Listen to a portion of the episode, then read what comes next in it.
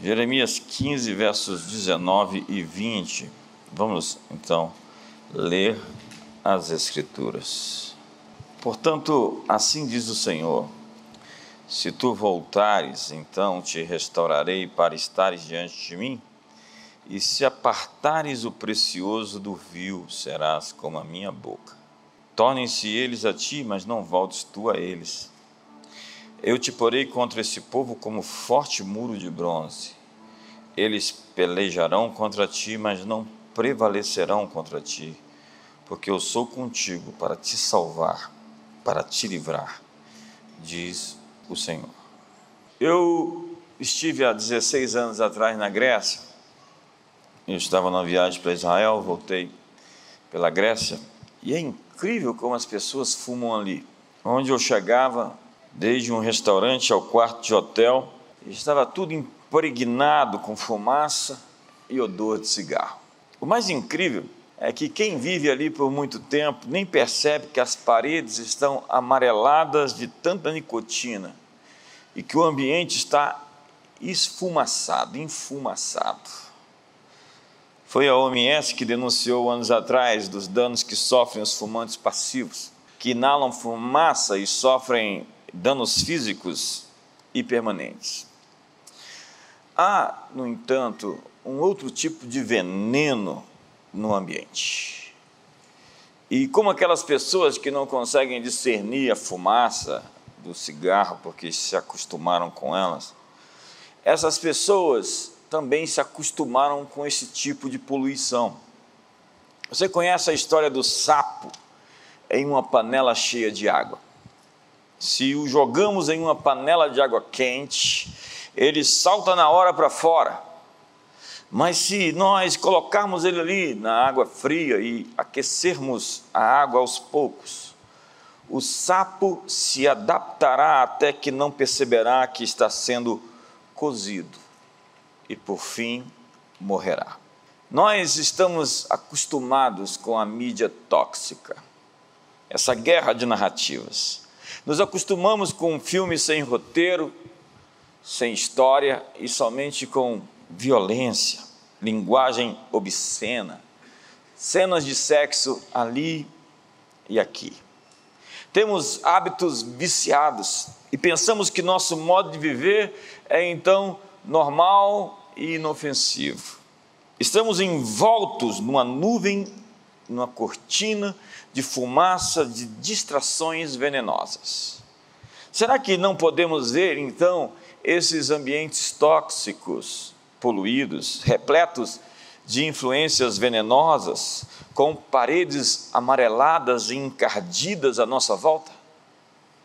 Nos acostumamos com as bombas verbais, usando até mesmo em nome de Deus, usando o nome de Deus em vão. Tem gente que hoje faz até piada com o nome de Deus. Não nos sentimos mais enojados com a maldade nosso disco rígido da mente ficou cauterizado. Como um sapo na panela, nos adaptamos e a temperatura está subindo e estamos sendo cozidos. Crianças nas ruas pedindo esmola não nos emocionam mais. Abuso infantil é somente uma fatalidade. Linguajar sujo sexo explícito, estamos ingerindo mais e mais veneno mortal. O que você acha da Lady Gaga, da Britney Spears e das outras cantoras de música adolescente que produzem sons de orgasmos e chamam isso de música? Elas estão ali gemendo e parecem que estão cantando. Toxinas culturais estão em toda parte e por temermos parecer fanáticos religiosos, nós começamos uma negociação com os nossos princípios. Não seja tão radical assim. Sabe, o livro de Provérbios 25 diz, no verso 26, como fonte que foi turvada e manancial corrupto, assim é o justo que cede ao perverso. E nós estamos nessa elaboração sistêmica eclesiástica de aceitar o espírito do tempo. Estamos sendo moldados pelaquela realidade à nossa volta, ao invés de dar forma ao mundo. Foi isso que aconteceu com a igreja no período iluminista e pós-iluminista e a teologia liberal. Foi isso que nos fez criar uma escatologia esquizofrênica para justificar a negatividade da sociedade. Paulo, quando chegou em Atenas, a Bíblia diz, seu espírito ficou revirado com a idolatria naquele lugar. Seu espírito estava incontido, arranhado. E a pergunta hoje é: e nós? Como nos sentimos em ambientes assim? Talvez estamos até nos acostumando naquela perspectiva da síndrome das pessoas beges. Não olhe para o lado e veja se a pessoa está vestida de bege. Porque o bege sempre se acomoda ao ambiente, é o tipo camaleão, que se ajusta ao lugar, que se condiciona às pessoas. Será que nós perdemos o poder de se escandalizar ficamos mergulhados no mar cultural e passamos a fazer parte das coisas que estão condenadas à destruição? Rimos então de piadas que custam a dignidade das pessoas. Tem gente que se vê como engraçada, mas todo mundo sabe que ele é somente um cara irritante. Quanto mais contamos mentiras, mais acreditamos nelas.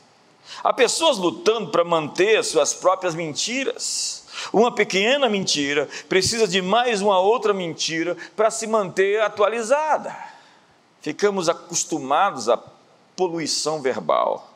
Palavrões não nos agridem mais. Gente que entra e sai de relacionamentos para quem o padrão é a mentira o engano, a falsidade, a traição. Eu não consigo me acostumar com isso. Nós aceitamos ambientes, amizades, relacionamentos que nos aquecem até que cheguemos ao ponto do sapo em banho-maria. Não olhe para o lado outra vez. E não percebemos que podemos estar sendo cozinhados. Cozinhados. Assim a nossa vida interior fica cozida Estamos perdendo a sensibilidade do que é certo, do que é errado, do bom ou do mal, do santo e do profano. E o profeta Isaías diz: Ai, ai daquele que chama o bem de mal e o mal de bem. Ai, aqueles que invertem e torcem os valores. Então nos aclimatamos e nos adaptamos à realidade ao invés de dar forma ao mundo, estamos sendo moldados, modelados pelo mundo. Porque muitos vivem em uma bolha. É incrível como pessoas estão sendo tão influenciadas pela sua bolha. A bolha de relacionamentos, a bolha de notícias, a bolha de informações ou de desinformações. É incrível porque é preciso conhecer outros mundos conversar com outras pessoas, ler outros autores. É preciso ser impermeável. É preciso ser alguém que, como diz o texto, é uma parede de contenção para todo esse lixo cultural à nossa volta. Alguém que realmente põe o pé e se firma, resistindo o mal e fazendo retroceder. Agora, Ser impermeável contra o mal não é a mesma coisa de ser um jabuti. Eu já falei do sapo e agora vou falar do jabuti. Porque a política do jabuti não é a melhor escolha. Um jabuti, quando vê o perigo, aciona seu instinto de sobrevivência. Ele recolhe a cabeça e as patas para dentro do casco. É o modo depressão. É o modo vou me esconder. É o modo vou sumir a psicologia dos jabutis é uma ilusão de segurança. Recolhidos dentro de nossos cascos, não conseguimos realmente nos defender. E diante da contestação, da constatação que ninguém pode ser confiável, que nem todo mundo é amigo, você procura então se proteger. Há pessoas assim, em modo defender-se. E construir muros à nossa volta, assumir a política no confio em ninguém e ficar nesse modo defender-se não é a melhor escolha. Tentar se proteger da toxicidade, se tornando um monge, se distanciando do mundo, não é a melhor opção. Paulo, ele consternado com a idolatria de Atenas, ele se chocou com a realidade. Jesus, ainda que confrontasse o estilo de vida da religião, então oficial de Israel, ele não foi uma pessoa que sumiu no mundo, foi para uma montanha, se tornou o último dos moicanos, uma seta, um monge e ficou sozinho. Não, ele tocou pessoas, ele influenciou o mundo à sua volta, ele modelou a sua realidade. Você precisa, obviamente, de um tempo para criar pressão interior.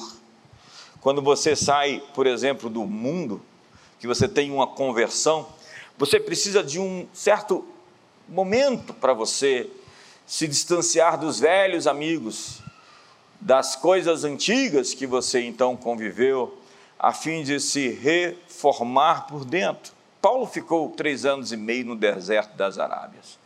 Então, toda transição de uma pessoa assim tem esse período de tempo para a pessoa criar profundidade interior, para criar alicerces, para se tornar de fato alguém enraizado, alguém profundo nas suas crenças. Mas logo depois ele volta, ele está de volta, e agora pronto para anunciar o Evangelho. Eu fui num ambiente tempos atrás onde eu senti claramente que se eu não tivesse uma vida dedicada a Deus, de oração como Daniel, três vezes ao dia, num ambiente como aquele, ele poderia me derreter. E é isso que tem muita gente fazendo, derretendo, em ambientes que não estão realmente preparados para confrontá-lo. Um ambiente movediço, um ambiente arenoso, um ambiente preocupante. E é por isso que Daniel estava ali, na corte da Babilônia, fazendo a diferença, porque ele tinha um relacionamento com Deus. Relacionamento com Deus. Essa é a chave, porque há pessoas presas dentro do casco, que vivem relacionamentos superficiais e apresenta aos outros somente uma parte de si. Você nunca saberá o que é a vida até se abrir, até que mude de plateia. Tem gente para quem a vida é um palco, vive encenando, querendo impressionar, contando vantagem. Temos medo então de ser vulneráveis e de sermos achados frágeis. Então, expomos uma figura, uma imagem de força aparente. Temos medo de intimidade, então vivemos solitários dentro de nós mesmos, dentro dos muros que construímos para nós. Construímos então esses castelos altos e fortes e colocamos placas por todos os lados. Ei, não ultrapasse. É, nós estamos sucumbindo à sociedade pós-moderna o espírito da época, o espírito do tempo. O que seria ter uma vida pós-moderna? Ser pós-moderno é ser complexo. Ser pós-moderno é viver correndo, não ter tempo para relacionamentos de intimidade. Ser pós-moderno é ser fixado em privacidade pessoal, é ser largo e raso, sem conexões profundas. Então, Feche as portas às más influências, mas deixe o sol entrar. Saia da casca, porque feridas não cicatrizadas produzem um comportamento defensivo. Alguns de nós estão tão cheios de lixo, lixo do ódio, da amargura, dos ciúmes, e a falha em perdoar nos adoece. Eu vejo uma transição clara de pessoas que se recusam a perdoar, a liberar seus corações, se transformando em agentes amargos, azedos, ácidos. Gente ferida começa a derramar fogo e enxofre pelos seus lábios. É um aliado de Satanás. Ele está sangrando porque a amargura é a hemorragia da alma. Você já viu alguém amargurado derramando seu sangue pelas suas feridas, quando não o seu pus, as secreções daquela ferida não tratada e não resolvida? Eu tenho visto pessoas mudando de natureza. Alguma coisa lhes aconteceu, elas não conseguiram administrar aquilo e elas estão totalmente marcadas, enviesadas. Seu olhar está condicionado àquela experiência e elas não conseguem se livrar daquilo. Mas é hora de lidar com essa hemorragia da alma, com essa amargura, com o ódio. Como eu sei que odeio alguém? Quando eu começo a desejar o mal para essa pessoa.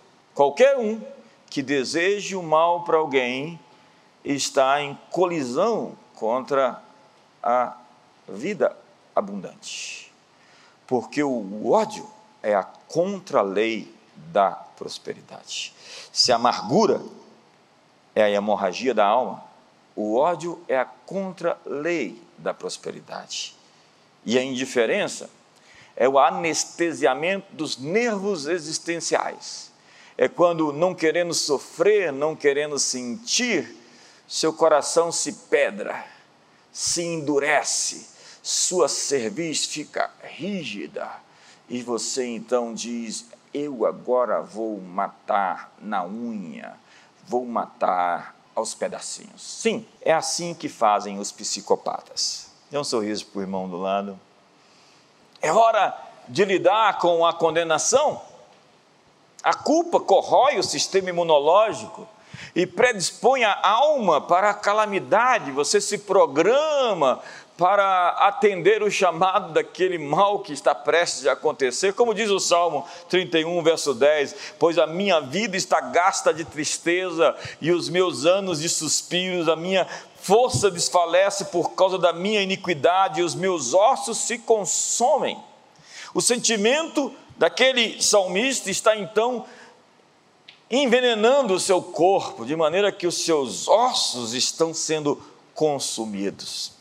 A autocrítica, o autoabuso, a condenação própria, a constante acusação destrói a força emocional, a força física, sem falar na inveja, que é a vingança dos derrotados.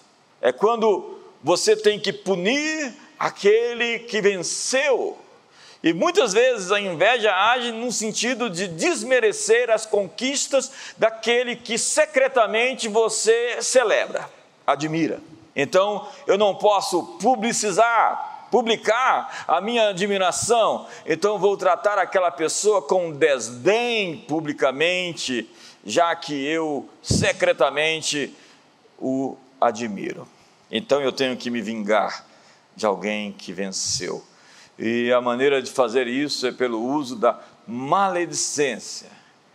E muitas das críticas que nós ouvimos hoje têm como origem a inveja, que, segundo a Bíblia, apodrece os ossos. Então, diz o Salmo 103, verso 3: É Ele quem perdoa todas as tuas iniquidades, quem sara todas as suas enfermidades porque é na comunhão, nos relacionamentos que somos curados. Porque todos nós temos pontos cegos e é por isso que precisamos de ajuda, ajuda externa. Porque você precisa de amigos para te dizer que talvez você está aí namorando um idiota. É, intimidade é uma coisa muito cara, muito séria. Veja com quem você está se sentando à mesa. Cuidado com a infiltração do inimigo. Esses dias desses eu tinha uma pessoa na nossa mesa e eu perguntei depois quem era aquela pessoa que estava na mesa. Aí perguntei: veio contigo? Não. Veio contigo? Não. Veio com você? E, e, nós estamos abrindo o coração e falando uns aos outros coisas bem abertas, bem francas. Estamos diante de amigos, então, diante de amigos, você pensa, em, pensa alto. E tem uma pessoa ali que eu não sabia quem era e até hoje não descobri. É preciso saber para quem você abre as portas da sua intimidade, para quem você abre as portas da sua casa. Se você soubesse que alguém está contaminado com o vírus ebola, você dormiria com essa pessoa na mesma cama? Covid, Covid, Covid. Sobre relacionamentos. Homens, não assinem os cheques que você não tem fundo suficiente para cobrir. Meninas, se o seu corpo não está à venda, não faça propaganda.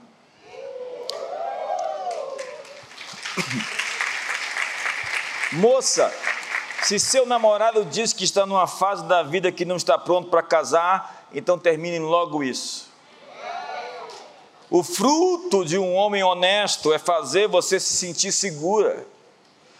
Então não dê de si mesma mais do que ele está disposto a se responsabilizar.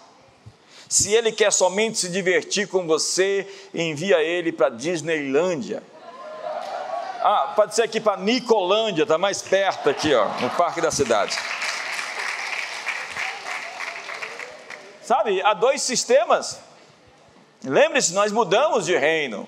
Nós somos luz, disse Paulo aos Gálatas. Nós não podemos agir como agíamos antes. Eu vi o testemunho do Men Erfan, que é um iraniano que se naturalizou americano, e ele foi um empresário no ramo de catalisadores químicos para refinarias de petróleo. Na época em que ele se tornou um dos oito, haviam sete empresas desse ramo, ele estava começando do nada, largou o trabalho como um engenheiro químico e foi servir a uma visão, a um sonho que era impossível se tornar um dentre oito que existiam no mundo. E Deus disse para ele: se você falar a verdade, se você for honesto, se você for sincero, se você jogar o jogo do meu reino e não o jogo do mundo, eu vou te estabelecer, eu vou te pôr, eu vou te sobrepor, eu vou te erguer, eu vou te levantar. Mas se você aderir ao sistema do mundo, se você mentir, se você enganar, se você se corromper, eu não tenho nada contigo. Tem gente pedindo para Deus colocar a mão dele na sua mão quando a sua mão está suja. Deus não tem nada com isso. Ele conseguiu ser um empreendedor de bilhões, porque ele resolveu fazer no modo do reino de Deus e não do reino da mentira, do príncipe das trevas. Viver no reino é muito mais do que carregar uma Bíblia e vir ao culto no domingo. Deus não está obcecado com o seu pecado, ele está consumido pela vida, a vida abundante. E ele vai falar com você sobre a vida que ele quer que você tenha. Se você soubesse apenas 5% dos seus planos para você, você abandonaria agora qualquer coisa que lhe mantivesse longe dos seus propósitos. Eu tenho dito, dê uma visão às pessoas e elas vão abandonar seus hábitos ruins, suas mentiras, seus pecados. Se você tem uma visão do que Deus quer realizar, você não vai se distrair com essas coisas tão ultrapassadas. Dê uma visão a um chefe de gangue, ele vai largar a gangue porque ele vai ver uma família, ele vai ver um caminho, ele vai ver um destino, ele vai se alegrar com o que viu. E foi isso que fez José suportar a dor do esquecimento, do sofrimento, da tentação, da cadeia, da prisão. Foi uma visão. E sem visão, o povo se corrompe. Hoje é dia de pedir demissão da sua vida velha. Sair da Babilônia. Proteger-se da toxicidade das pessoas à sua volta, das fofocas, dos mexericos quando alguém chega para mim, vou te contar um segredo de alguém. Eu ouvi um general esses dias falando: quando alguém contou um segredo para alguém, já não é mais segredo. Então você não pode contar um segredo para alguém que te contou um segredo de outra pessoa que era um segredo. O segredo é ir a algum lugar no seu próprio interior. Então vá diariamente com a sua harpa para esse lugar e você será insensível ao cinismo daqueles que o cercam. Guarde a imagem de quem você é de fato. Não esqueça quem você é. Deus não busca vasos de ouro e não pede vasos de prata, mas precisa apenas de vasos limpos, disse Dwight Moody. Você é muito mais do que você pensa que você é. Quando ele aparecer, diz a Bíblia, você será semelhante a ele, porque o verá como ele é. Você vai ver como ele é e imediatamente será transformado para ser como ele. Então a sua vida, disse Paulo, está escondida com Cristo em Deus. E você só precisa vê-lo para ser como ele é. Você só precisa receber suas palavras para ativar aquilo que está dentro de você, porque a fé vem pelo ouvir e o ouvir pela palavra de Deus. Você nunca terá fé se você não se encher da palavra de Deus. Mas experiências dolorosas do passado podem lhe fazer erguer muros que limitam a sua capacidade de intimidade e de confiança no seu futuro. A voz que você está lutando hoje não é Deus falando, mas um espírito enviado para assediá-lo. Eu não preciso dar às pessoas o que elas me dão.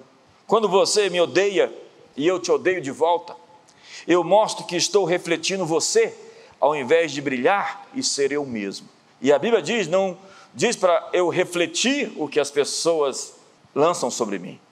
Ela diz para eu me levantar e brilhar. Levanta-te e resplandece, porque vem a tua luz e a glória do Senhor está nascendo sobre ti. Mas nós precisamos lidar então com a crítica, porque ninguém escapa dela. Moisés foi criticado duramente pelos irmãos porque casou com uma mulher que não era supostamente adequada para a sua família. Paulo foi criticado como um orador fraco. Jesus foi chamado de Beuzebu, e ele disse: Se me chamaram de Beuzebu, imagine o que vão chamar vocês. Wesley, Moody, Finney foram chamados de hereges. Quanto maior for sua contribuição, mais críticas virão sobre você. Todos temos que sofrer a crítica de gente raivosa e injusta, gente que foi programada para encontrar defeito em tudo. O que fazer então com a crítica? Primeiro, desista de agradar a todos que não se dão por satisfeitos. Simplesmente não dá para agradar a todos, mas dá para agradar a Deus. Segundo, não baseie sua vida no fundamento da opinião das pessoas, porque as pessoas têm uma experiência bipolar. Um dia elas te amam, outro te odeiam. Onde estão os laços entranhados de afetos? daqueles que dizem: Bendito que vem em nome do Senhor e crucifique e solte Barrabás. Sim, construa sua identidade na verdade da palavra de Deus. Terceiro, analise a fonte. Quem diz é mais importante do que o que foi dito. Há pessoas que têm que falar mal de você, porque senão você é suspeito. Quem disse isso? Ah, esperado. Imagina o diabo está falando bem de você. Satanás te elogiou. É aquela mulher possessa de demônios dizendo: Esses são servos do Deus Altíssimo que vos anunciam o caminho da salvação. Paulo diz: tem alguma coisa errada com essa mulher. Eu cheguei aqui na Macedônia, o berço da colonização cultural, e eu fui recebido com flores, aplausos, com ovações. Satanás, você está nisso, para trás de mim. A mulher caiu endemoniada. Ela queria louvar Paulo para que ele perdesse o seu objetivo, para que ele confiasse em si mesmo, para que ele se distraísse. Existem pessoas que são distrações. Analise a fonte. Quarto, ouça, responda ou ignore. Às vezes você vai ter que responder, às vezes você vai ter que ignorar. Existem muitos fariseus de mente limitada e metidos a críticos. Eles têm informações fragmentadas e estão sempre insatisfeitos com tudo. São especialistas, por vezes, em igreja e ministério, mas não possuem nenhuma contribuição significativa. Eles têm um crachá de patrulheiros do pecado e saem à procura dos erros que os outros cometem. Mas quando alguém acusa o outro, pode estar revelando suas próprias debilidades. Quando alguém critica outro por viver em uma casa bonita, acredite, a razão pode ser um espírito de miséria e de inveja. Alguém já disse que me achava confiante demais. Eu sinto dizer que acreditava que aquela pessoa era pouco confiante. A minha liberdade agride a pessoa cativa pela religião. Minha generosidade escandaliza o espírito miserável. Na verdade, críticas revelam as lutas de pessoas que elas estão enfrentando. Moralistas podem esconder uma vida cheia de segredos. Eu sinto dizer que quando tem sobra, sempre existe uma falta em algum lugar. Quando eu vejo um sujeito muito santo, exortador, todo o tempo tentando enquadrar os irmãos, colocar eles. Na... Você está feliz, alegre, sorri, ele olha para você e diz: Vigia, irmão. Eu digo: existe algo bem guardado na vida desse sujeito e vai aparecer a qualquer hora a qualquer hora. Porque é fácil encontrar na crítica a dor do crítico. A crítica sempre mostra uma alma doente e ferida. Pessoas que não gostam de si mesmas censuram as outras pessoas. Pessoas magoadas magoam outras pessoas. Então, ouça, responda ou ignore, mas acima de tudo, rejeite a ofensa. Não fique preso pelo laço da ofensa. Cinco, mude a forma de falar. O princípio da resposta branda que desvia o furor. Sua sabedoria nunca transformará de forma positiva outras pessoas se for expressada de maneira crítica. Gideão é criticado pelos efraimitas que disseram: Você foi para a guerra e não nos levou.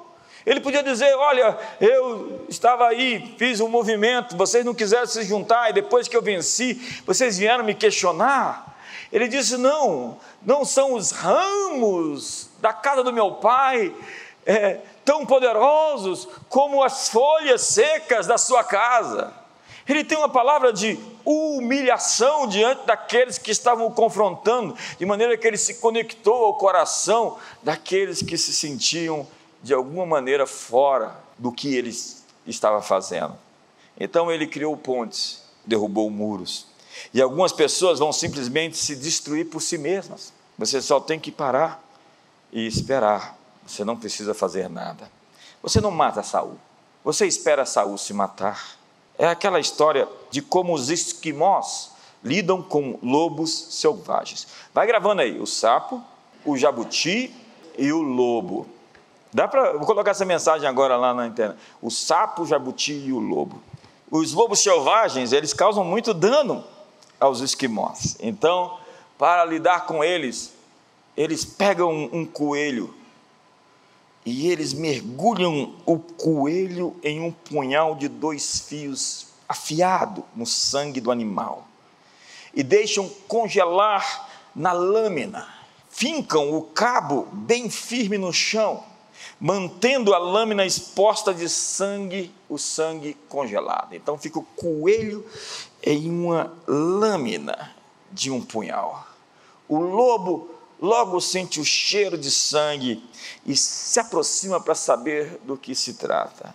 Então ele vai ali para cima do coelho e ele mastiga e ele come, ele lambe a lâmina, e o sangue congelado com metal frio o entorpece, aos poucos vai cortando a língua e sentindo o gosto do próprio sangue quente, ele vai lambendo mais rápido, sem perceber que está retaliando a sua própria língua, e quando ele dá conta, ele já engoliu a própria língua, já é tarde demais, ele sangra até morrer. Vi um ímpio prosperar no seu caminho, dei uma volta, passei e ele não estava mais lá. Salmo 91, verso 7: Somente com os teus olhos olharás e verás a recompensa do ímpio. E a Bíblia diz: a língua do perverso o destruirá. Que Deus dê um freio à nossa língua, um ABS. Por fim, lide com a ansiedade. A luta contra a ansiedade é diária. Jesus disse: basta o seu dia o seu próprio mal. A ansiedade pode ser definida como o pecado de deixar de confiar nas promessas de Deus. George Miller disse que a ansiedade começa onde termina a fé, e a fé começa onde a ansiedade termina. A ansiedade se expressa na dúvida. E se? E se a minha casa pegar fogo? E se eu perder o meu emprego? E se a empresa quebrar? E se eu pegar o Covid e for? E se eu ficar realmente doente? Eu quero lhe dar um exercício diferente essa semana. E se acontecer algo fantástico nos próximos dias? E se a unção de Deus chegar sobre você poderosamente?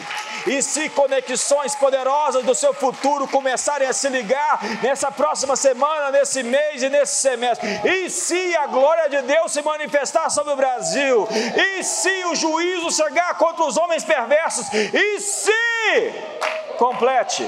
E se complete? E se diga o que pode acontecer. Você vai fazer isso? E se? E se? Fala para você, e se? Diga para ele. Diga para sua, diga para o seu marido, e se você chegar lá em casa?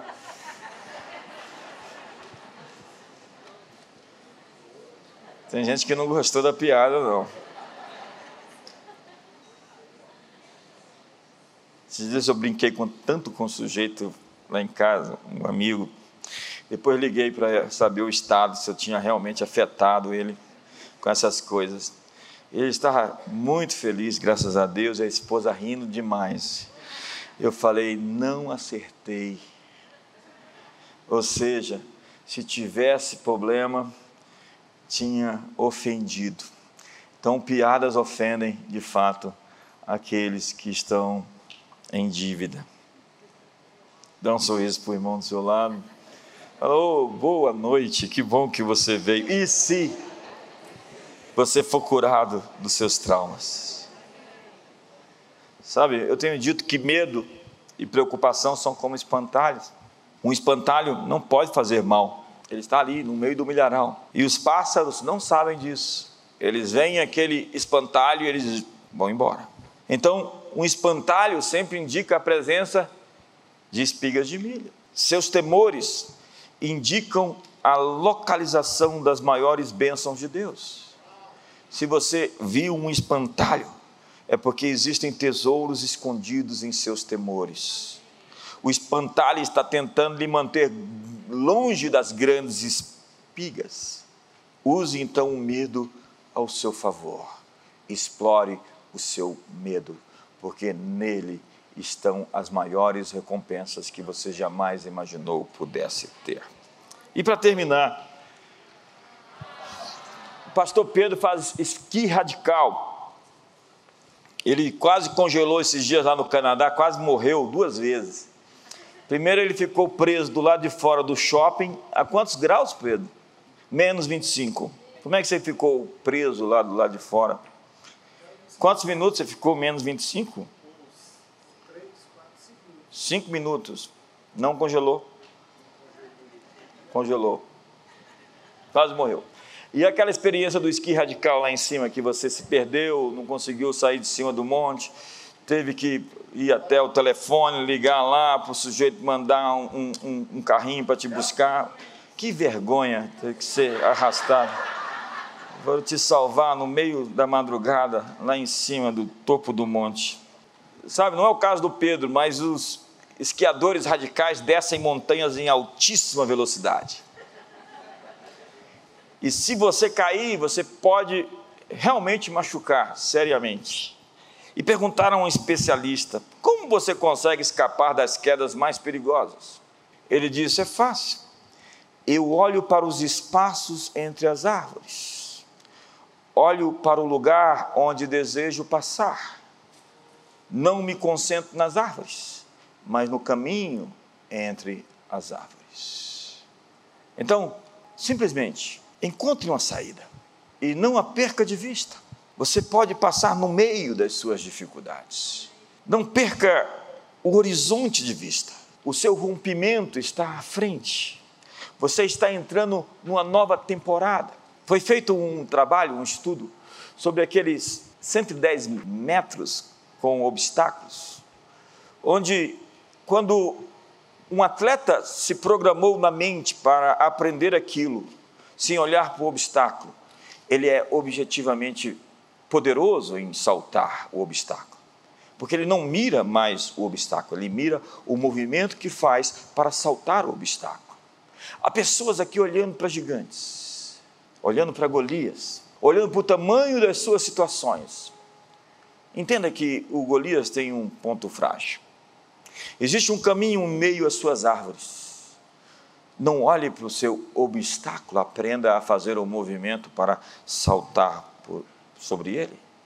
Como diz o salmista: com o Senhor eu salto muralhas, com o Senhor eu desbarato exércitos. E se você saltar muralhas esse semestre? E se exércitos forem vencidos pelas suas mãos nesses próximos dias e semanas? Acredite, tudo é possível àquele que crê. Fique de pé. Eu sinto uma nova temporada.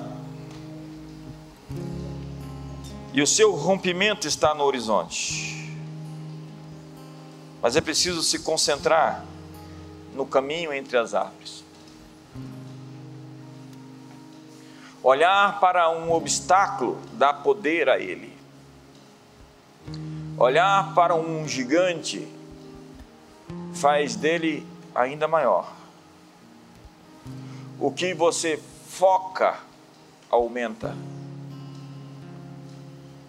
Naquilo que você se concentra, aquilo que ganha a sua atenção se torna uma fortaleza na sua mente. Não estou dizendo para você virar um jabuti. Eu estou dizendo a você que é hora de atravessar o rio.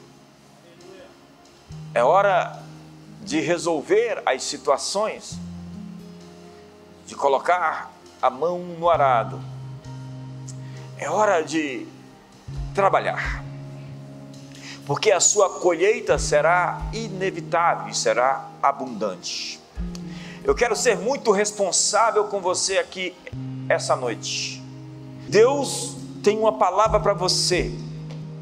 Neste semestre, Ele tem uma colheita reservada aos seus filhos. Tem um resultado inesperado uma graça, um favor, um extra, um milagre, uma solução, uma porta aberta, um escape, um livramento. Deus tem para entregar para os seus filhos chaves, ferramentas, instrumentos, liderança, pessoas, pontos que se conectam. Deus está criando o ambiente para que você se mova.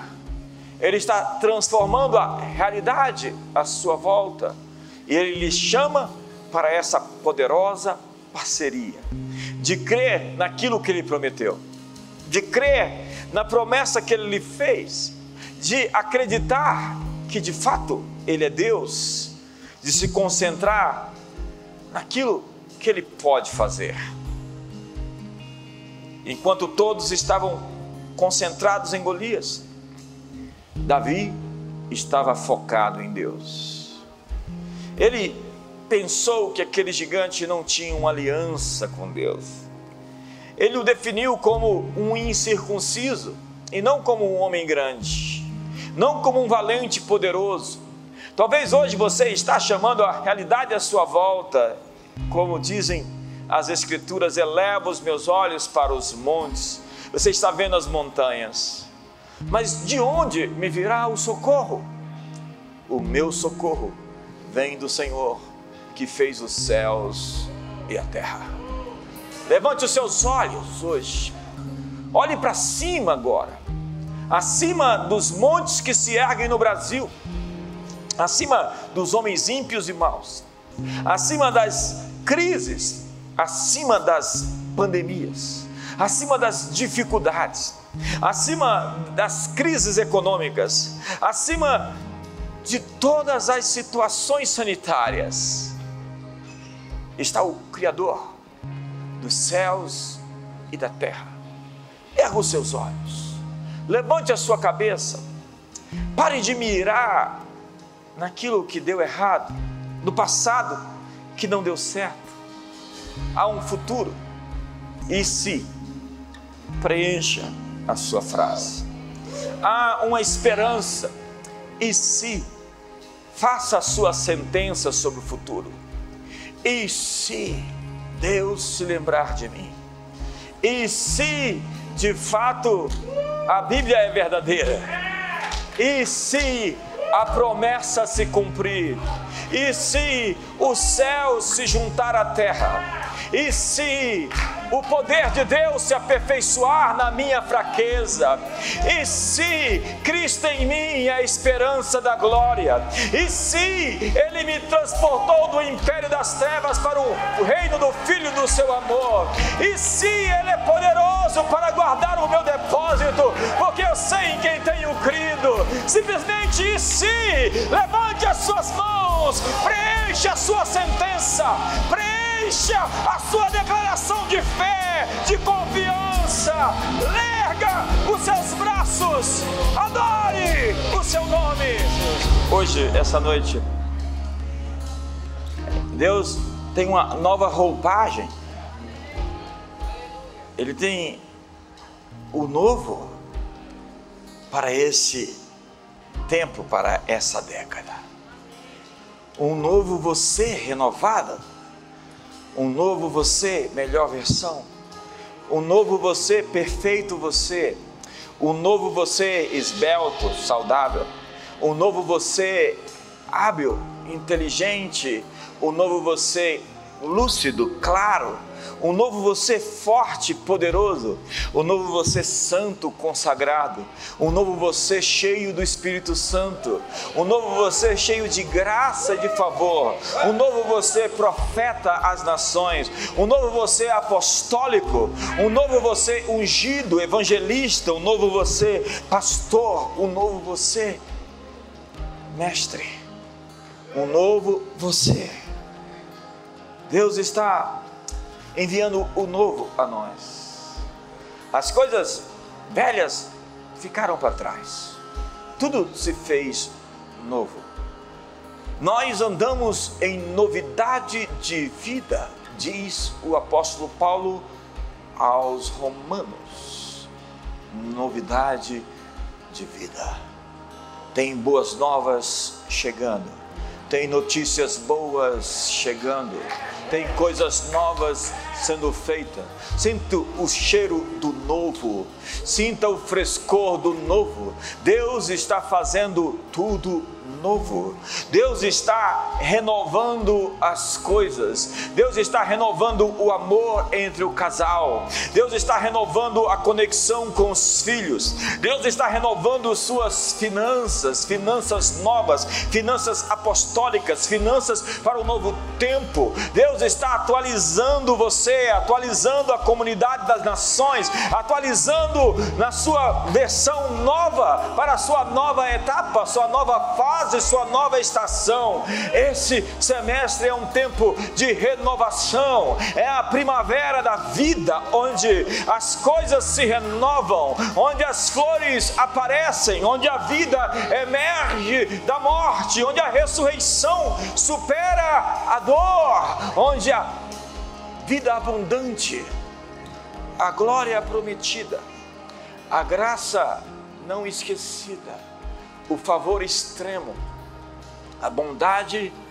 manifesta de um pai que ama filhos e que deu o seu único filho para que todo aquele que nele crê não pereça, mas tenha a vida eterna.